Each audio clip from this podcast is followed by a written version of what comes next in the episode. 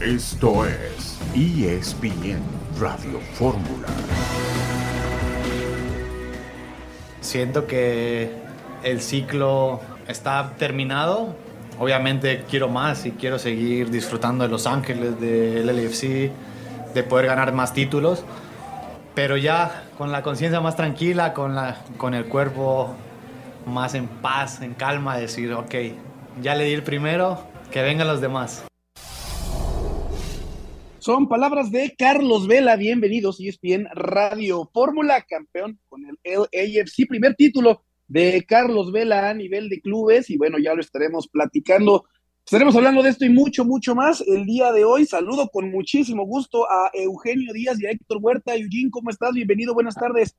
¿Qué pasa, Toño Valle? Buenas tardes para ti, para Héctor Huerta, por supuesto, y la audiencia eh, que en este instante conecta con nosotros. Pues un día con muchísima información, particularmente en el tema de las competiciones europeas. Los mexicanos conocen su destino. El Napoli de Chuck irá contra el Eintracht de Frankfurt.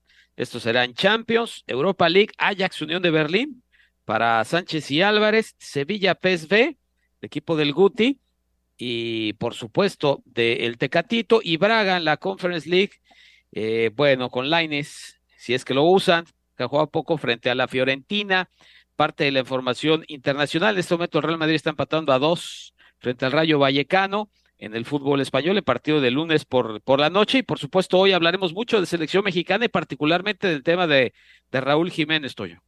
Sí, sí, sí, sí. Y es que la selección mexicana se prepara, ¿no? Ya con presencia de Raúl Jiménez en la concentración de Gerardo el Tata Martino. Escucharemos al Tata hablar sobre las elecciones que se estará enfrentando la selección mexicana en los próximos días. Y saludamos también con muchísimo gusto a Héctor Huerta, que se une a esta edición de ESPN Radio Fórmula. Héctor, ¿cómo estás? Bienvenido.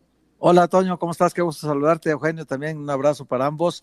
Dani Alves está en la convocatoria final de Brasil y Dani Alves, si Brasil se corona campeón del mundo, estará levantando la Copa del Mundo como jugador de la Liga Mexicana y de Pumas. Imagínate nada más qué acontecimiento podría ocurrir en un mes y medio más o menos.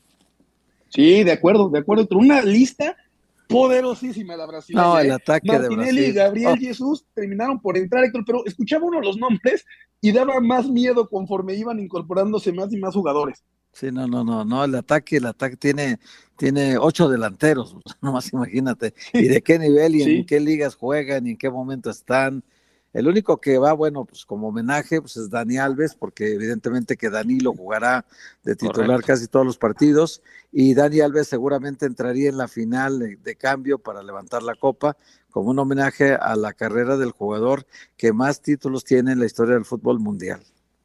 Sí, sí, sí, sí, de hecho, de hecho, Eugene, Sí. En los videos que se ven en redes sociales, ¿no? De cuando se da la lista, ¿no? La oficial que salga la Pedro. Brasileña de Fútbol, críticas y cuestionamientos hacia lo de Dani Alves, ¿eh? No quedó del todo contenta la gente con, con esa determinación. Sí, para empezar, qué manera tan especial, ¿no? Es una especie de reality, ¿no? Dar una conferencia de prensa y que el jugador en su casa, donde esté, se entere si va o no va al Mundial. Eh, parece algo exagerado, pero bueno, en términos de marketing me podrían contradecir más, más de uno. Y fíjate que una reportera le hizo específicamente esa pregunta a Tite, el técnico brasileño.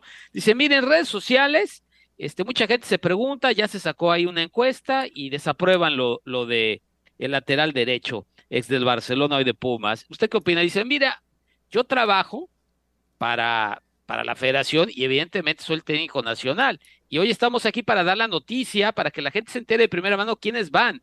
Después se respetan las opiniones, dice, pero yo no estoy aquí para convencer a nadie, menos en Twitter. Así contestó. Sí, ahí, ahí las declaraciones por parte de Tite, entonces, el técnico de la selección brasileña. Vamos a ir ya cerca de, estamos cerca ya de irnos a nuestra primera pausa. Por cierto, hablaremos obviamente de Gerardo Martino. Vamos a escuchar la entrevista que le dio a Roberto Gómez Junco hablando sobre los rivales de la selección mexicana en el Mundial de Qatar. Esto es ESPN Radio Fórmula con Eugenio Díaz, Héctor Huerta, Toño Valle. Nosotros hacemos una pausa y ya regresamos con más.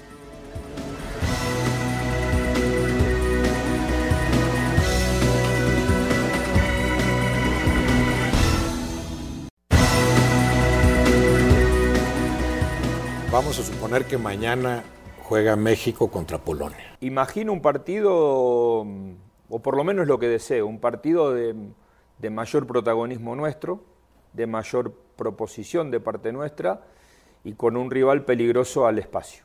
Ese es el partido que me imagino. ¿Imaginas al equipo mexicano teniendo la pelota, dominando territorialmente y cuidar la contra? Pero eso, eso ya te permite alejar a Lewandowski de, la zona de definición. Es que es uno de, una, forma de, poder controlarlo, ¿no? Es decir, que lo que tenga que correr sea este, distancias largas y no en, en, el lugar donde se siente más cómodo, que hay en el área o cercano al área, porque también ahora, sobre todo en Barcelona, se le ve mucho descender a las espaldas de los volantes rivales para asociarse o para hacer un 9-10, ¿no? Pero obviamente si podemos jugar mucho más lejos de, nuestro arco, lo sacaremos de, la zona donde él es más decisivo. Es un equipo que tiene obviamente sus jugadores importantes, otros menos importantes, que no juegan en ligas tan reconocidas, pero que en definitiva para nosotros es este, el partido clave, ¿no? Crucial, crucial. ¿Y, ¿Y por qué crees que va a tener México la pelota? Nos sentimos mejor con ese.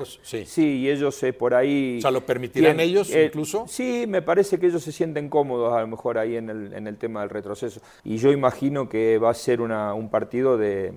Sí, de mayor protagonismo nuestro. Y lo ves como crucial porque con Argentina ves muy difícil el asunto y y más allanado con Arabia, aunque para nada esté resuelto. ¿Sientes, que, ¿Sientes que el segundo boleto puede estar entre México y Polonia?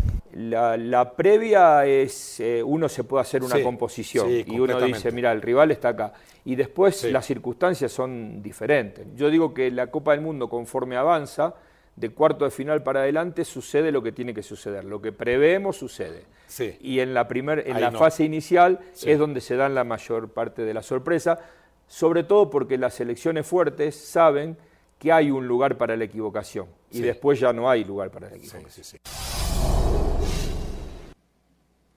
pues ahí están declaraciones de Gerardo el Tata Martino hablando en torno al juego contra Polonia. Héctor, dice Martino, ¿no? Vamos a tener la pelota, vamos a proponer, después de lo que se, entre lo que se diga y lo que se termina haciendo, bueno, pues hay una, hay una gran diferencia. ¿Consideras que México puede adoptar ese rol que tiene pensado en un principio Martino? Eh, sí puede tomar ese, ese rol, eh, Toño, lo intentará hacer, pero también hay que ver que nosotros no tenemos ninguna figura del tamaño de Lewandowski, siendo sinceros. O sea, México puede ser una fuerza colectiva que se, que se reúna para para ser un equipo, mm, digamos que con mayor posibilidad de éxito eh, de forma colectiva, no de forma individual, porque no tenemos ni a Zielinski ni a Lewandowski, sobre todo Lewandowski, que es un centro delantero top en el mundo en este momento, que, que sí te puede definir por sí mismo un partido, ¿no? En una oportunidad que tenga de gol, te la capitaliza. En cambio, en México, pues tenemos la duda de Jiménez, tenemos a Funes Mori en un mal momento, tenemos a Chequito que no tiene la confianza de Martino y tenemos a Henry Martín, que a nivel internacional es una incógnita qué, nivel te va a dar, ¿no? El Lewandowski es un jugador probadísimo en todas las ligas, las más poderosas del mundo. Eh, fue figura importantísima del Bayern Múnich en un momento, hoy lo es del Barcelona, es un jugador que está en, en, plenitud, en, digamos, en la cúspide de su carrera en este momento, y, y bueno, pues eh, yo creo que el factor determinante para nosotros va a ser que, que Guillermo Ochoa, sea en esta Copa del Mundo, como lo ha sido en las dos anteriores, sea un factor que resuelva partidos, porque eh, en los dos anteriores, buena parte de la calificación de México a la siguiente ronda se debió a las atajadas de Ochoa, que también el portero es un factor determinante para ganar o perder partidos. Y lo puede ser para lo bueno como lo puede ser para lo malo, ¿eh? porque ya lo fue con el América para lo malo, equivocándose contra Toluca y permitiendo que el América se produjera al final de cuentas una eliminación con un error suyo costosísimo en, en el primer partido. ¿no? Eugenio, ¿imaginas a México siendo protagonista contra Polonia? Sí, sí, por supuesto que sí. He podido ver varios resúmenes de Polonia. Me tocó verlo contra Inglaterra, que fue el que se llevó el, el liderato del grupo.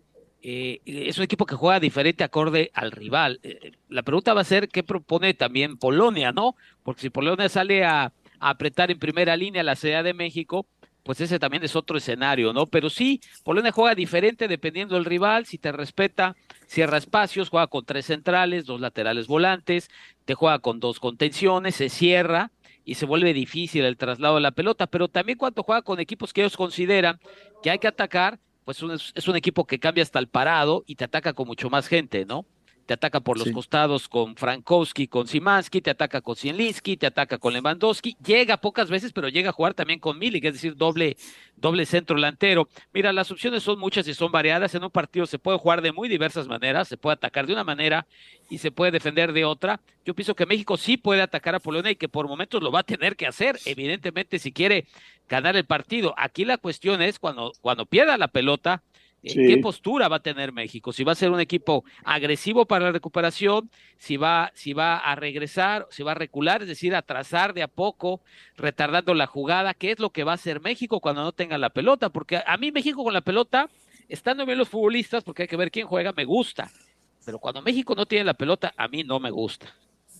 Y particularmente el tema de los centrales, ¿no? Cuando si terminan llegando balones desde los costados, ¿no? O el dinamismo que pueda llegar a ver también en la mitad de la cancha, ¿no? Si se opta por Herrera, si se opta por Guardado ahí acompañando a, a Edson Álvarez, bueno, pues ahí, ahí también pueden surgir problemas para el Tri. Martino también habló del siguiente rival de México en Copa del Mundo, es decir, primero se enfrentan a Polonia, luego hay que jugar contra Argentina. Bueno, escuchemos lo que tiene que decir Martino sobre la albiceleste cómo jugarle a Argentina. ¿El balón sí va a ser de Argentina o también se le va a pelear por la iniciativa? Cuando jugamos contra Argentina en San Antonio, la iniciativa del partido la tuvimos más nosotros que Argentina, pero perdimos 4 a 0. Sí, sí, sí, sin Messi. Y claro, y ellos salían muy bien al espacio, bueno, esto que yo estaba mencionando para Polonia. La realidad es que nosotros en este tiempo también hemos aprendido un poco a, o trabajado el retroceso, ver cómo desde la posición de espera podemos salir rápido. El otro día, sin ir más lejos, el segundo gol contra Colombia viene de una situación de estar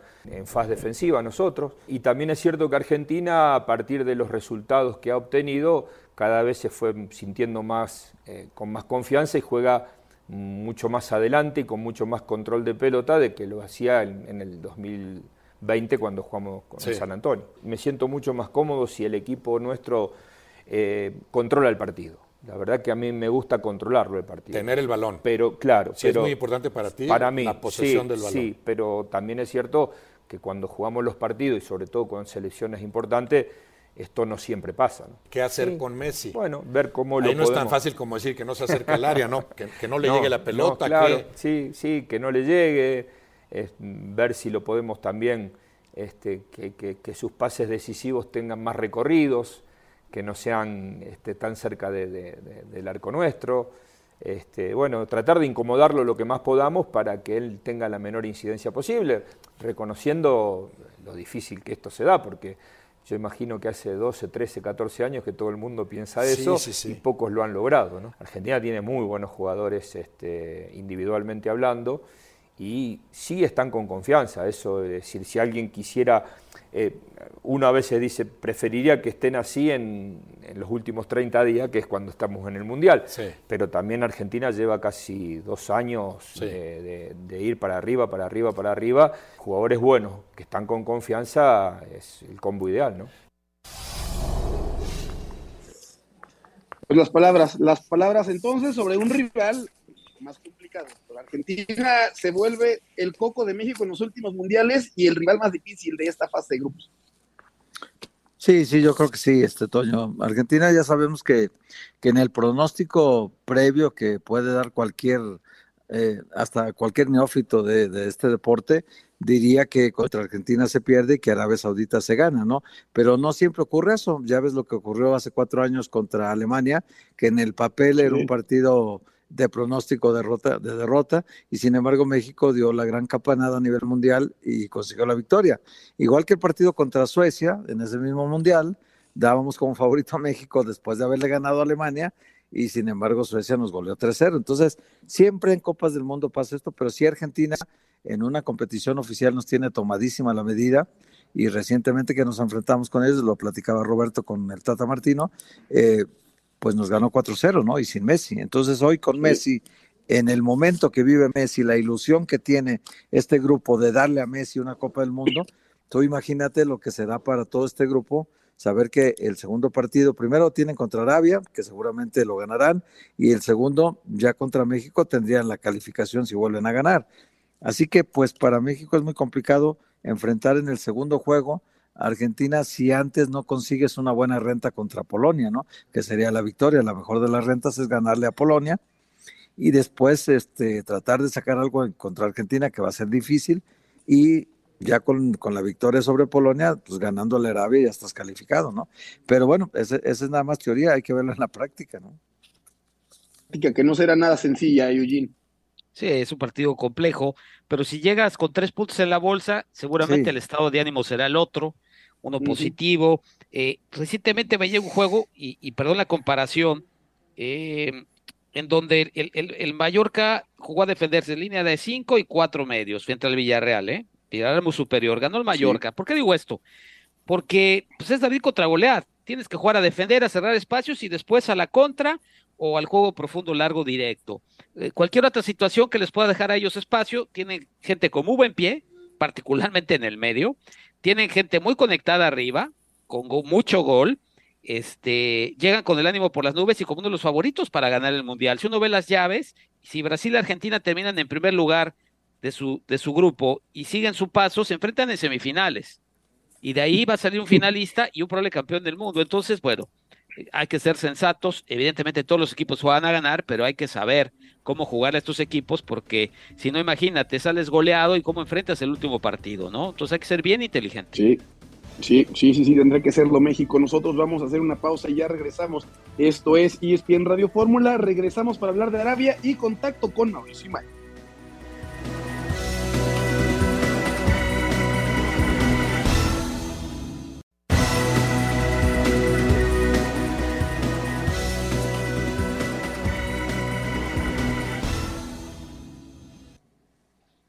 Estamos de regreso en ESPN Radio Fórmula. Eugenio Díaz, también está con nosotros, obviamente, Héctor Huerta, Toño Valle, agradeciendo su sintonía. Contacto hasta Girona con Mauricio y siguiendo de cerca a la selección mexicana. Mau, gusto saludarte, buenas noches para ti. Reportó ayer eh, Raúl Alonso Jiménez, nos lo dabas a conocer en los diferentes espacios de ESPN. Hoy imagino que ya trabajando con el grupo, ¿qué nos puedes contar del atacante Wolverhampton? Así es, eh, Toño. Buenas tardes por allá. Fuerte abrazo para todos. Eh, ayer llegó por la noche directo a cenar. Lo esperaban ahí en la puerta prácticamente el hotel Gerardo Martín y Jaime Ordiales. Eh, cenó, pasó por la cena también Carlos Pesaña, el kinesiólogo de la selección mexicana, y hoy arrancó muy temprano el día para Raúl Jiménez. Hoy alrededor de las ocho y media de la mañana estaba ya realizando su primera sesión de terapia, Después fue con todo el grupo a la cancha, al entrenamiento. Eh, llegó, eh, ya después de haber hecho esa primera sesión de, terapia, yo te puedo decir que llegó eh, pues con la ilusión en el rostro, ¿no? Con ese entusiasmo, con, con esa felicidad de estar en la cancha, pero también con esa incertidumbre de no saber bien a bien qué va a pasar. Raúl sabe que, que hoy, a partir de hoy, empieza a trabajar eh, contrarreloj. Tiene exactamente siete días, siete días para confirmarse a sí mismo que está bien física y futbolísticamente para conformar una lista de 26 futbolistas, para demostrarle y confirmarle, y confirmarle al cuerpo técnico que pueden contar con él, y para recibir el alta médica, por parte del doctor Serrano y Carlos Pesaña. Son solo siete días los que le quedan a Raúl Alonso Jiménez. ¿Por qué? Porque el próximo lunes es la fecha límite para tomar la decisión de si Raúl está para ir a Qatar o no. Saludos, Mauricio. Eugenio Díaz de este lado. Buenas noches. Eh, daría la impresión de que sí se va a quedar. Esa es una opinión personal, por supuesto, con todo esto de las multisesiones diarias, el que al final lo, lo soltara su club. Esa impresión me da a mí eh, a la distancia, a la distancia. Eh, ¿Tú consideras, tú que has estado muy cerca de este proceso y del técnico, tú consideras que, por un lado, es como pues no pagar cuentas, sino que los técnicos confían en sus jugadores, son los que lo llevaron a este, a, este momento, ¿no? De estar en el Mundial, digamos, están comprometidos con sus jugadores. Eh, si esto se da, este, ¿cuál es el que se va a quedar fuera el delantero? O si vaya a recapacitar y lleve a cuatro de última hora. ¿Tú qué opinas? Es que ahí está el tema, mi querido Eugenio. Te, saludo con mucho gusto. En, la fecha FIFA de octubre, en California, Gerardo Martino fue muy claro en ese sentido y dijo, voy a llevar tres delanteros. yo no sé qué tanto ha cambiado. Eh, por lo menos lo que me dicen es que Gerardo Martino sigue, sigue insistiendo en tres delanteros. Hoy por hoy, Santiago Jiménez, y lo platicaba yo hace ratito con Jared Borghetti, que es una voz más que autorizada para hablar del tema, ¿no? Conoce la posición a la perfección. Y, y siempre hemos escuchado que el delantero es de momentos. Y si el delantero es de momentos, hoy el que mejor está es Santiago Jiménez. Y el segundo tiene que ser Henry Martín. Y después entonces tenemos que hablar de Funes Mori y de, Raúl Jiménez. El tema es que si Raúl Jiménez se mantiene en la lista de 26 y Gerardo Martino se mantiene en la idea de llevar solo a tres delanteros, el sacrificado sería Santiago Jiménez, hoy por hoy uno de los goleadores de la Europa League. No es poca cosa lo que está haciendo en el viejo continente con el conjunto del Feyenoord Santiago Jiménez. Entonces, mucho dependerá de lo que vaya a pasar durante estos siete días con Raúl Jiménez. Eh, tienes la idea muy clara. Eh, lo que busca Gerardo Martino es llevar a como dé lugar a Raúl Jiménez. Desde que arrancó el ciclo, Raúl Jiménez es su delantero número uno. Eh, por confianza, por condiciones, por calidad, por talento, por los argumentos que le busques para Gerardo Martino. El delantero uno se llama Raúl Jiménez. Veremos si físicamente está en condiciones, Raúl, de poder ser parte de esa lista de 26. Yo te puedo decir, ha mejorado, sí ha mejorado, ya hace algunos trabajos con pelota, hoy todavía no está al 100 ni física ni futbolísticamente. Oye, Mau, te saludo con mucho gusto, no te he podido ver, pero te mando un abrazo a la distancia. Eh, Eso me duele, Héctor. Sí, a mí también más, no te imaginas cuánto, pero bueno, han dado la carrera. Oye, eh, Mau, pero te preguntaría yo, en el caso, en el caso de Jiménez, te digo, eh, el hecho de que lo hayan esperado en la puerta del hotel, que llegara desde Pesaña, el auxiliar del Tata, el Tata mismo, eh, se ve la inquietud de, todo el cuerpo técnico de, de, que este es un jugador para ellos muy importante en, el sistema de juego de la selección, que es una pieza angular desde el principio, aún estando Chicharito convocado, siempre dijo mi centro delantero es Raúl Jiménez, hay una lealtad mutua, es decir, ambos se, tienen esa lealtad, sería el primer mundial de, Jiménez como titular, no lo va a hacer en el primer partido seguramente, pero a mí me da la impresión igual que Eugenio que en la lista de 26 va a estar, porque el hecho de que tenga más días para, para, para, recuperarse contra Argentina y más días para recuperarse contra Arabia, pues da esa posibilidad de que sí pueda participar en algunos de los partidos de la primera ronda y luego ya lo que venga después, ¿no? Claro. Eh, y es así, Héctor. Te mando, te mando un abrazo y espero verte, espero darte un abrazo los primeros días de enero. Los primeros días de enero. Quién sabe si en enero, pero nos vamos a ver antes, pero nos vamos a ver cuando tú regreses. Yo te busco. Ah, bueno, nos vamos. Bueno, es que yo regreso prácticamente en enero, pero nos vamos a ver, mi querido. Nos vamos a ver. Este, eh, a ver, eh, es, tal y como lo, como lo, plantean ustedes, tanto, tanto tú, Héctor, como Eugenio. Eh, lo que busca el cuerpo técnico de la selección es que vaya sí o sí Raúl Jiménez. evidentemente deben de tener alguna certeza de para cuándo van a contar con Raúl. contra Polonia, contra Argentina, o solo contra Arabia y a ver para el cuarto partido. Eso es lo único que le falta encontrar al cuerpo técnico de la selección mexicana, ¿no? Esa certeza. Yo hace unos días que estuve con, con el propio Raúl en, e, e, en, su casa, le pregunté, ¿le has quedado a deber a Gerardo Martino después de toda la confianza que ha tenido en ti? Y me decía, en el último tiempo sí le he quedado a deber por la cantidad de lesiones que he tenido y por no poder entregar mi 100 en selección mexicana. Raúl Jiménez hizo toda una planeación de vida para estar en un mundial. Raúl también sabe muy en el fondo que este tiene que ser su mundial.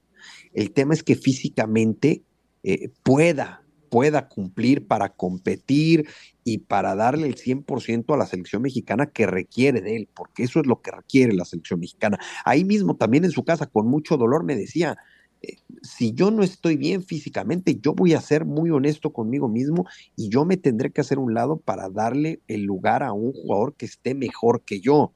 Eh, también está muy consciente de eso, de eso Raúl. Me parece que esta semana es clave, esta semana es clave para que todos eh, sean realistas y puedan tomar una decisión. van a ir incrementando la intensidad en el trabajo diario.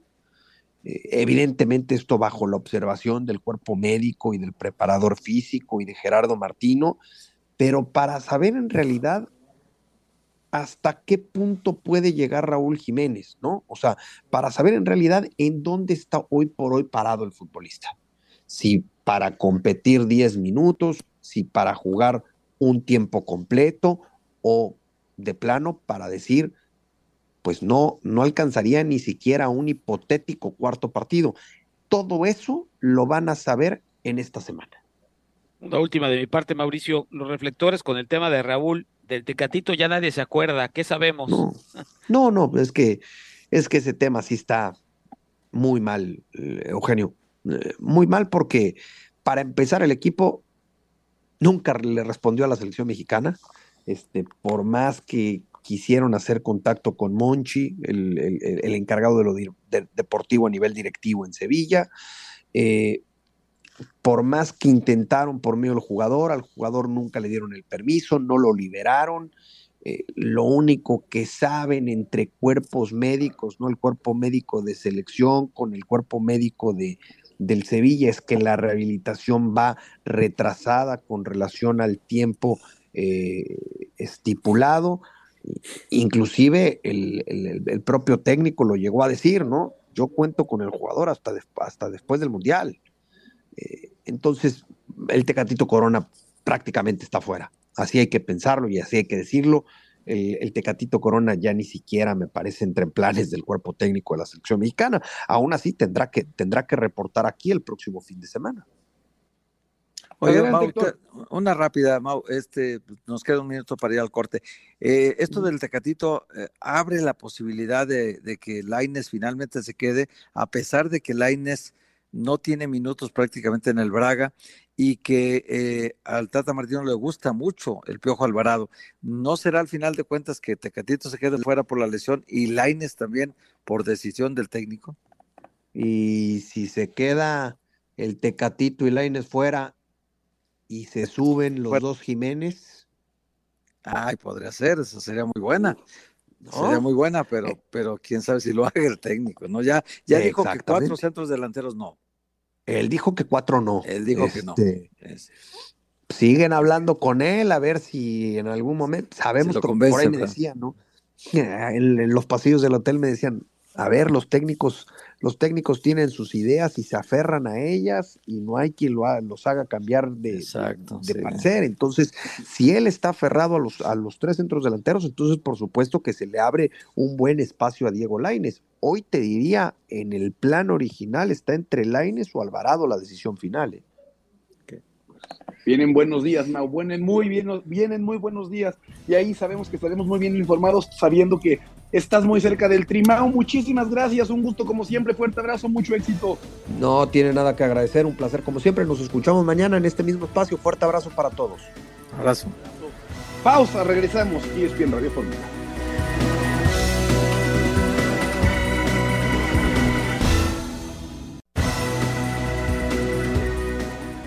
¿Consideras ventaja cerrar contra Arabia? Atendiendo a los antecedentes de México, preferiría jugar con Polonia el primero, ¿no? Sí, prefieres con Polonia primero. sí, porque México, los primeros partidos de casi todos los mundiales siempre ha sido bueno. Ahora, se podría presentar el caso de que contra Arabia vayas por el pase, ¿verdad? Y necesito tal marcador. También visualizas algo de cómo, puede enfrentar A, sí, yo primero no lo descarto, porque Arabia es un equipo que también le gusta jugar, eh, le gusta la tenencia de la pelota, salen desde el fondo con pelota dominada. Obviamente después está el nivel de jerarquía ¿no? entre diversas selecciones. Evidentemente es un partido que también depende de mucho cómo encararlo, eh, más allá de que yo siempre quiero el protagonismo, de acuerdo a lo que pasó en los otros dos y ver el grado de necesidad que tenemos. Sí. ¿Qué, figuras contemplas ahorita de Arabia? ¿Qué, jugadores? Uy, los nombres son difíciles, pero lo más saliente hay un centrodelantero que juega. Arabia tiene una particularidad, tiene cuatro o cinco jugadores que han utilizado en momentos de la eliminatoria. Eh, mucho que ahora los han sacado, han estado en el banco de suplente, algunos de ellos están lesionados y ahora en la lista de 32 que tienen, que es una gran ventaja, porque hay una lista de 32 que empezó a trabajar creo que la semana pasada, producto de que hay una gran concientización de que, bueno, es el momento, los clubes han cedido, este, los jugadores tienen eh, semanalmente entrenamientos y entonces tienen, van a tener un mayor periodo juntos que el resto de las selecciones. Las palabras ahí entonces de Gerardo Martino. Escuchábamos al técnico nacional hablar de los tres equipos. Héctor, este en teoría, ¿no? Para finalizar Arabia, pues el, más sencillo de todos.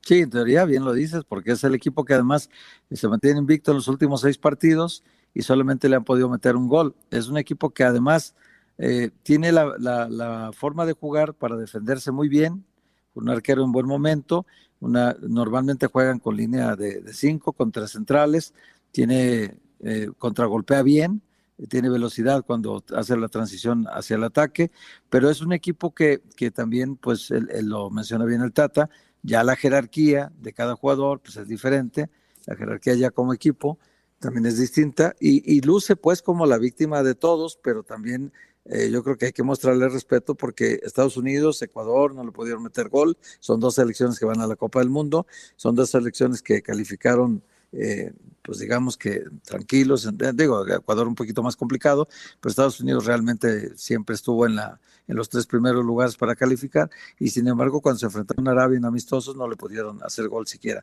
Entonces ahí hay que entender que este equipo tendrá mucha ilusión y seguramente tiene una forma de jugar difícil, pero eh, ya en mundiales tiene la experiencia eh, la vida nos ha enseñado pues que este tipo de rivales normalmente ya cuando enfrentan a selecciones de más alto nivel, ahora le acaban de ganar a Islandia, pero si vemos el partido te das cuenta de, la ingenuidad de algunos jugadores islandeses, eh, no hay una buena generación ahora y el portero por ejemplo se traga el gol de manera muy pues, pues, muy tonta, realmente una salida muy, muy a destiempo, precipitada y le meten el gol muy fácil, ¿no? Entonces, pero también hay que decir que esta selección no tiene nada que perder, tiene todas las, las de ganar porque pues ya es víctima de todos, ya está considerado en el pronóstico que pierde sus tres partidos, ahora hay que ver si en la cancha de verdad los pierde, ¿no?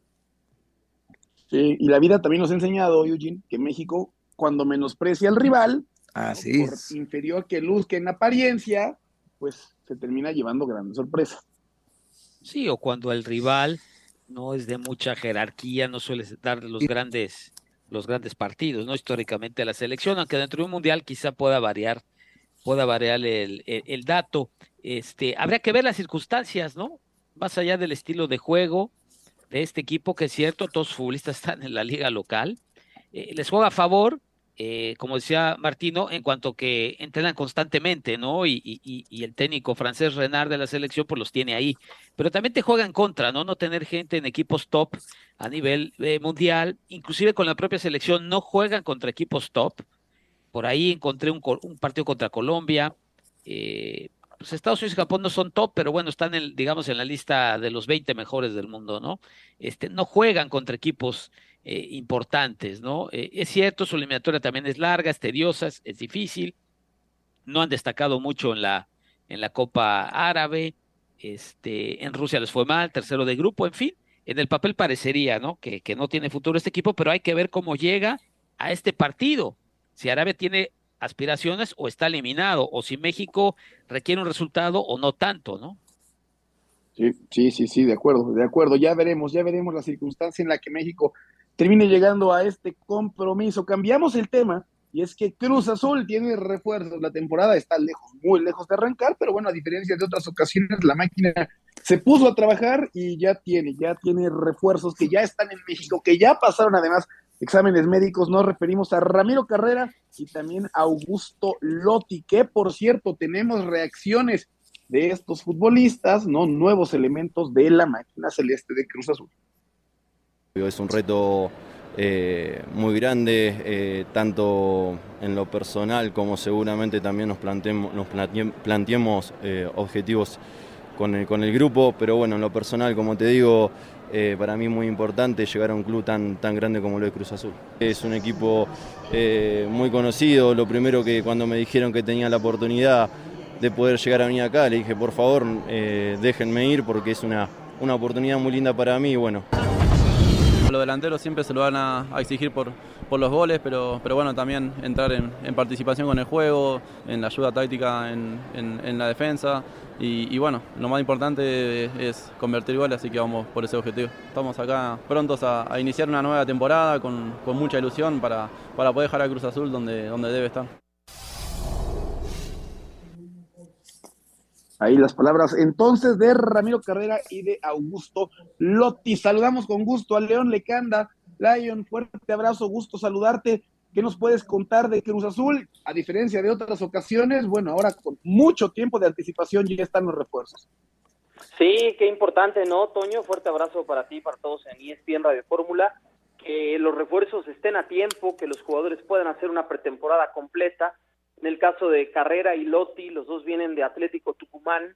Eh, Cruz Azul desembolsó una cantidad cercana a los 2.8 millones de dólares para traerlos en compra definitiva los dos, así que además de sus características, el precio termina siendo importante para la máquina, para la directiva, y por ello puede incorporarlos, ¿no, Toño? Entonces, en el caso de Ramiro Carrera, un mediocampista que puede jugar por los dos costados como interior, también en una línea de cuatro, volantes y que llega a sus 29 años de edad con un contrato por tres años hasta el 31 de diciembre del 2025 en una compra definitiva por 1.3 millones de dólares donde Atlético Tucumán conserva el, el 50%.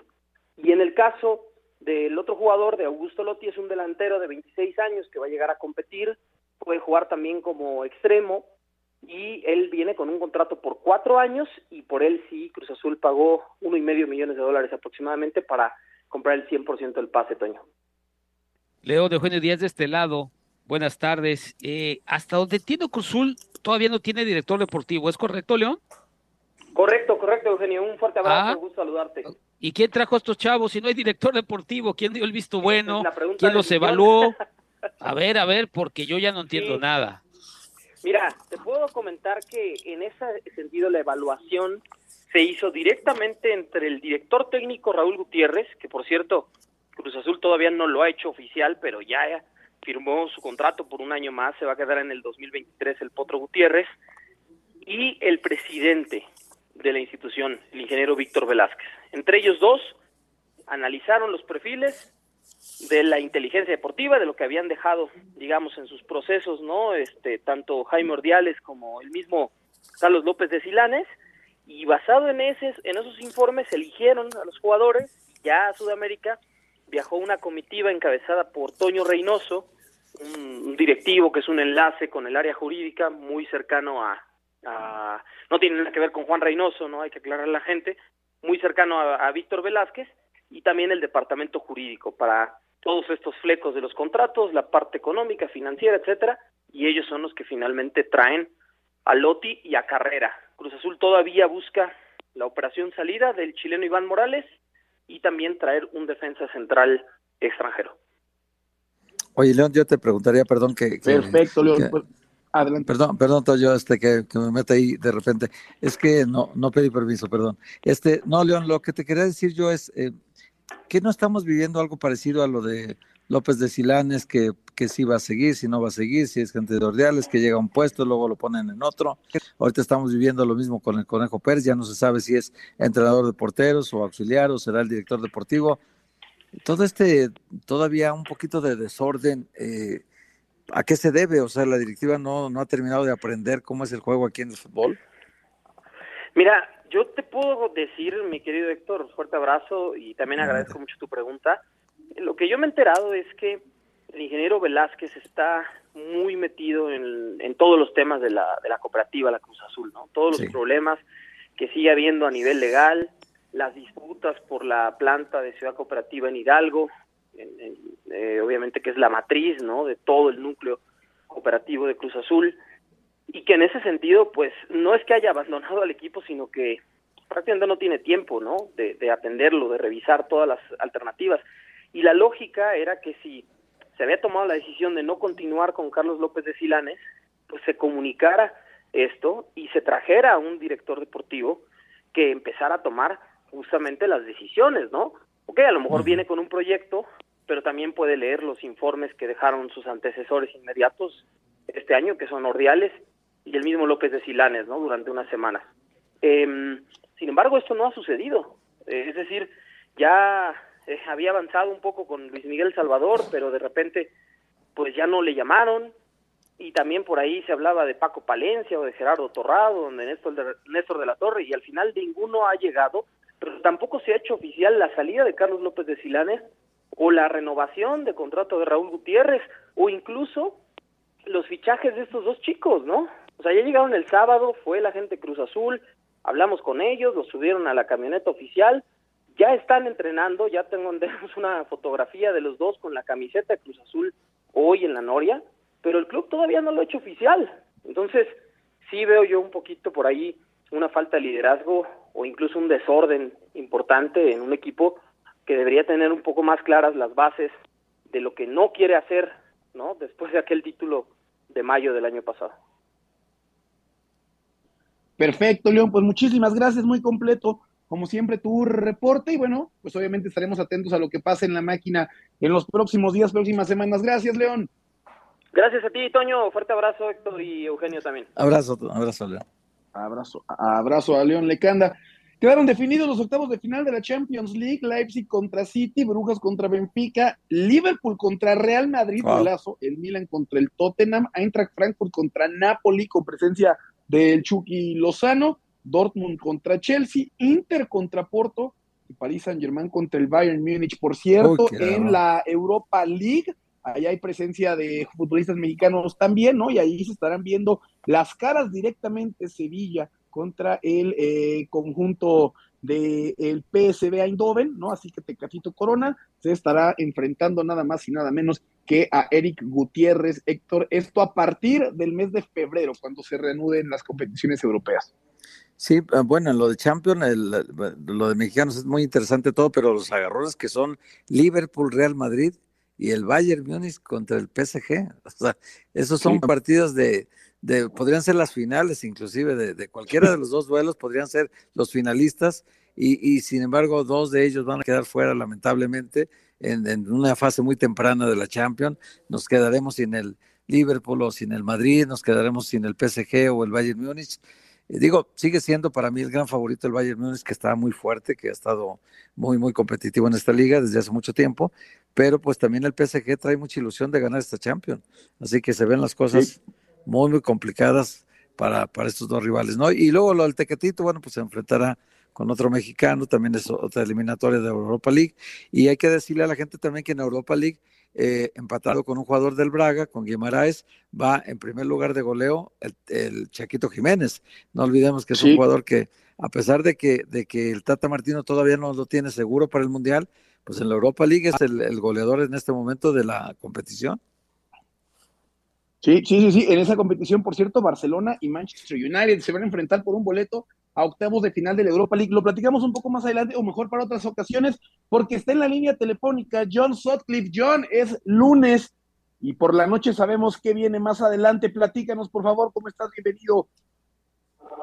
Toño, Héctor, Eugenio, un saludo desde Nueva Orleans, desde el Mercedes Superdome. Hoy Monday Night Football, los Santos reciben a Lamar Jackson y los Cuervos de Baltimore un equipo de, Baltimore que se, ha estado armando, un poco como lo hicieron el año pasado los Rams, tienen al receptor rapidísimo, veterano de Sean Jackson que va a jugar esta noche, Juan Smith, el linebacker que estaba en Chicago, que es el que más tacleadas tiene entrando a la semana 9. Es increíble un dato, los Ravens que tienen marca de 5 y 3 los ocho partidos esta temporada en algún momento dado iban ganando por más de 10 puntos. Harbaugh empático con nosotros el fin de semana en que tienen que buscar la manera de terminar las jugadas. ¿Qué les puedo decir, mi Eugenio y mi Toño? Nuevo Orleans es Nuevo Orleans, la comida, el ambiente, el, el folclore, la cultura. Ojalá nos puedan seguir hoy en Monday Night Football.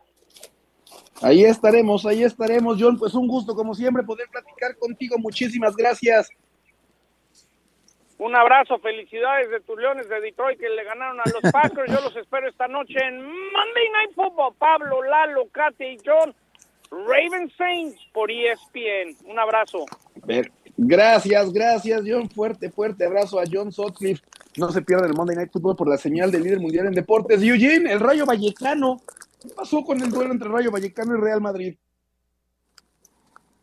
No ha terminado, pero está ganando el Rayo Vallecano con goles de Comezana, García y Trejo, Modric y Militao por el Real Madrid. Están en el último minuto. Pues caray, el Barcelona se va a quedar con ese primer lugar cuando menos una semana más. Sí, sí, sí, Rodrigo, por ahí una oportunidad clarísima en la parte final del compromiso. Y bueno, ya decía Héctor, ¿no? Ahí es el Liverpool contra Real Madrid. Bueno, que Klopp, que Klopp vaya tomando nota de lo que está haciendo el Rayo Vallecano, aunque ojo, sin Rudiger, sin Tony Cross y sin Karim Benzema, ¿no? Que ni siquiera fueron parte de la convocatoria el día de hoy. Por cierto, por cierto, los Astros, los Astros de Houston se proclamaron campeones de grandes ligas y tenemos auxiliares técnicos para el banquillo del rebaño sagrado, ¿no? Siguen presentando nombres de, pues no necesariamente gente que tiene mucha relación con el fútbol mexicano, Claudio Arceno, eh, Nuno Miguel Gómez y Quinton Fortune, los eh, hombres que estarán asistiendo al señor Paunovic en la dirección técnica de las Chivas Rayadas del Guadalajara. Nosotros estamos llegando a la parte final de esta edición de ESPN Radio Fórmula. Héctor, muchas gracias. Al contrario, Toño, un abrazo. Eugenio, otro abrazo para ti. Gracias. Gracias, Héctor. Gracias, Toño. Que estén bien. Buena tarde. Todos ustedes y bueno, pues sigan en sintonía de Radio Fórmula, agradeciendo como siempre, fuerte abrazo, que tengan una buena tarde y bueno, manténganse también televisión a través de la señal de líder mundial en deportes. Gracias, hasta mañana.